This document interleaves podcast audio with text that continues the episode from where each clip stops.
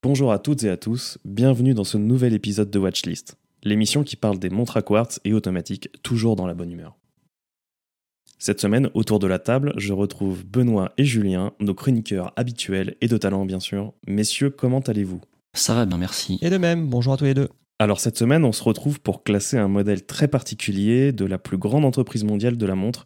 Je parle évidemment de Swatch. Ah, ça me rappelle cette émission qu'on avait fait sur la première montre de 83, la Swatch Originals.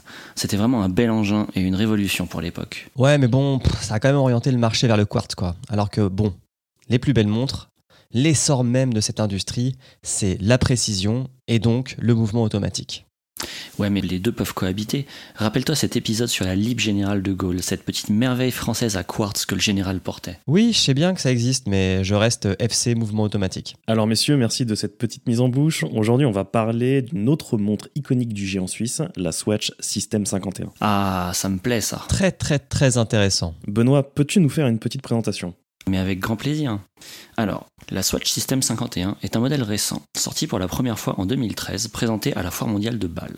Ce modèle est unique pour différentes raisons. C'est un modèle automatique composé uniquement de 51 pièces, toutes unies par une vis centrale. Elle est assemblée à 100% par des automates et elle est entièrement faite en Suisse. Je me rappelle très bien de cette présentation, les autres acteurs du marché étaient stupéfaits par le si peu d'éléments dans la montre pour un mouvement automatique. Et puis, c'est vrai qu'on avait le droit à des designs très différents. Oui, il y avait des modèles squelettes, les classiques revisités en 51 et aussi des originaux. C'était vraiment un beau lancement. Alors messieurs, est-ce qu'on recommande l'achat de ce modèle ou pas? Bah pour moi c'est un grand oui. C'est important d'avoir une Swatch dans sa collection. Ne laissez pas les pisserois vous dire le contraire. On le rappelle, mais on ne doit pas jurer uniquement par le prix d'une montre. Il existe des erreurs à plusieurs centaines de milliers d'euros et des merveilles qui en coûtent seulement quelques centaines. Exactement Benoît, Swatch a fait un bel effort sur le mécanisme et le design, c'est une belle pièce à porter pour le travail, les soirées ou le week-end. C'est un grand oui pour moi. En plus, elle a une autonomie de 90 heures, c'est vraiment top tiers sur du mécanique.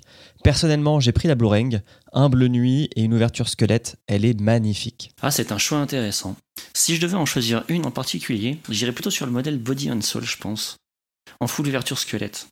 Ça permet de se rappeler du travail de recherche effectué par Swatch et c'est une belle prouesse.